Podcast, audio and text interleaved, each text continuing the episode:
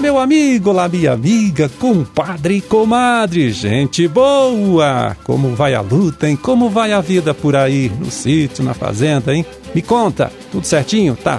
Por aqui também, viu? Tá tudo na paz. Por isso, estamos chegando mais uma vez na sua casa, aí no seu local de trabalho, trazendo para você, para sua família, uma nova edição do programa O Homem e a Terra. É serviço de comunicação do Instituto de Desenvolvimento Rural do Paraná e a Par Emater.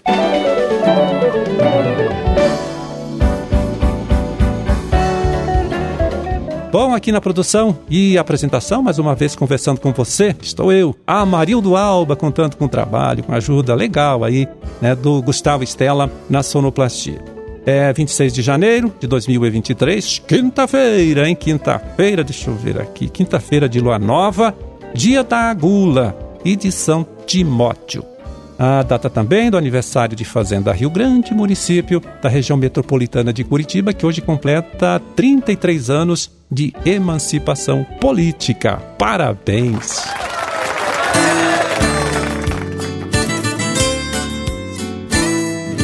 Pois aí faltam apenas 10 dias, olha só 10 dias, hein, para o início de mais um show rural, tá? Grande evento de tecnologia, grande evento nacional, né? É, de tecnologia para a agricultura, também para a pecuária, que acontece em Cascavel. Vai ser de 6 a 10 de fevereiro, lá no Parque Tecnológico Copavel, que fica na rodovia BR-277, né? Saída de Cascavel para Laranjeiras do Sul, Guarapuava, Curitiba. É, o Show Rural é uma promoção da cooperativa Copavel que tem a participação, né, é, aqui do Instituto IDR Paraná, é que utiliza lá no Parque Tecnológico uma área de 2 hectares e meio, né, um alqueire aí mais ou menos, para mostrar aos visitantes diversas alternativas de negócio né, e de tecnologia também que podem ser adotados pelo agricultor familiar. Num desses espaços, olha só, os extensionistas do IDR Paraná vão mostrar ali para o público visitante o artesanato que é produzido hoje na região oeste do estado, né? É artesanato que é mais uma alternativa de renda aí encontrada pelas famílias de pequenos produtores rurais. Tá, esta área lá dentro do show rural será coordenada pelo extensionista Aparecido Silva da Fonseca, que agora chega aqui para dar para gente mais detalhes, né, a respeito de tudo que será mostrado para o público visitante deste evento, né, o show rural, neste espaço que trata do artesanato rural. No Show Rural 2023, em parceria com a Associação das Primeiras Damas do Oeste Paraná, a MOP, o IDR está organizando a Feira do Artesanato, onde teremos mais de 8 mil itens serão comercializados. Serão 14 municípios que estarão apresentando seus artesanatos de toda a nossa região. Portanto, é a oportunidade dos visitantes comprar uma lembrancinha ali no show rural. Conto com a presença de vocês lá no artesanato. Então, o show rural acontece agora, né, entre os dias 6 e 10 de fevereiro, já falei isso para você, no Parque Tecnológico Copavel, que fica no quilômetro 577 da BR 277, saída da cidade de Cascavel em direção a Guarapuava, Curitiba, né?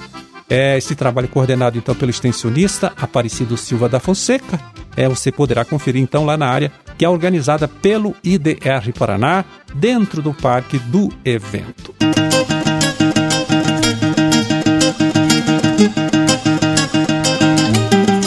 Nesta última terça-feira, dia 24 de janeiro, né, o Conselheiro Paraná definiu o novo preço de referência para o leite vendido pelo produtor aqui em nosso estado. Ficou em R$ 2,40 o litro do produto padrão, é valor 2,14% superior àquele definido no mês anterior, né, definido em dezembro, que foi de R$ 2,35 o litro. Este novo preço vale para o leite entregue à indústria agora nesse mês de janeiro, com pagamento para o mês de fevereiro, próximo mês, portanto. Bom, leite padrão, né? É o produto com 3,5% de gordura, 3,1% de proteína, 500 mil de células somáticas e 300 mil de contagem bacteriana por ml de leite, né? ml do produto. No site do Conselete você encontra lá um programinha, viu? É que com base nesses indicadores aí que eu citei, você pode simular o preço do produto que está vendendo.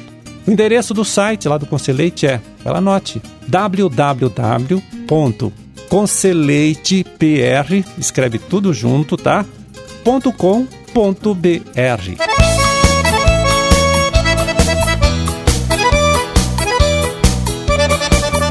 Bom, e agora quem chega aqui mais uma vez hein, para trazer a sua contribuição com o nosso trabalho, contribuição importante, é o agrônomo Erlon Welser de Almeida, extensionista, coordenador estadual do programa Renova Paraná. Vai lá, Erlon, qual é o recado? Conta pra gente. Olá, Marildo, olá, ouvintes. Passando mais uma vez para falar um pouco da geração própria de energia, que é algo muito vantajoso. E um dos assuntos que está muito em debate nesse momento é porque no dia 7 de janeiro entrou em operação, vamos chamar assim, uma parte da legislação da geração distribuída que diz de que quando se gera energia e não se consome na hora, isto é, você manda ela para distribuidora, você está usando a instalação da distribuidora, que a gente chama de fio B na, numa instalação elétrica, né? E esse consumo, né, ou esse pagamento, ele é muito pequeno, é em torno de dois centavos por cada quilowatt despendido daquela energia que você não está autoconsumindo e que está mandando para a rede. Isto é, ela vai para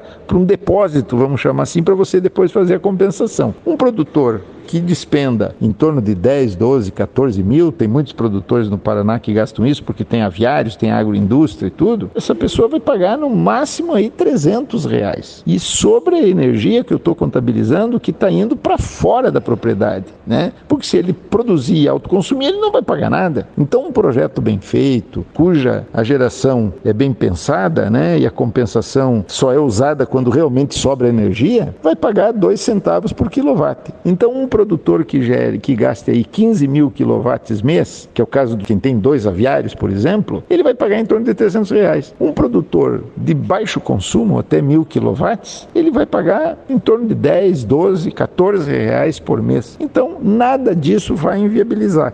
Gerar energia própria vai continuar sendo um grande negócio para o produtor e ninguém tem que desistir e muito menos dar ouvido para falsas informações que dizem que encareceu demais e que não é viável. Ao contrário, é muito viável.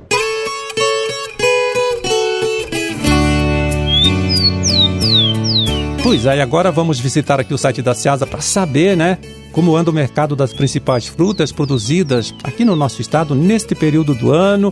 Vamos passar para você os preços médios praticados neste último dia 24 de janeiro, terça-feira, agora que passou. Em Foz do Iguaçu, uva Niagara branca, R$ 30 a caixa com 6 quilos, R$ 5,00 o quilo. Banana caturra, R$ reais a caixa com 20 quilos, 2 o quilo da banana caturra.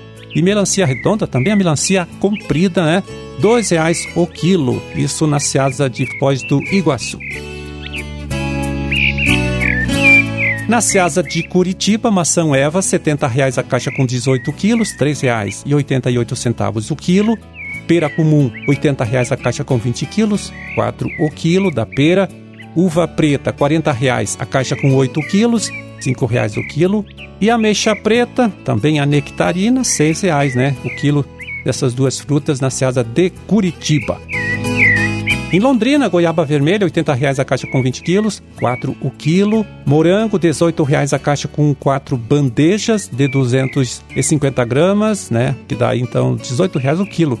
Lixia, R$ 10,00 a bandeja com 400 gramas. E abacate manteiga, R$ 13,47 o quilo. Em Maringá, abacaxi pérola médio R$ 96,60 a caixa com 18 quilos, R$ 5,33 o quilo. É, limão Tahiti médio, R$ 30,00 a caixa com 23 quilos, R$ 1,30 o quilo.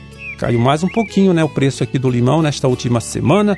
E a uva rubi, R$ 55,00 a caixa com 7 quilos, o que dá então R$ 7,85 o quilo da uva rubi na Seasa de Maringá.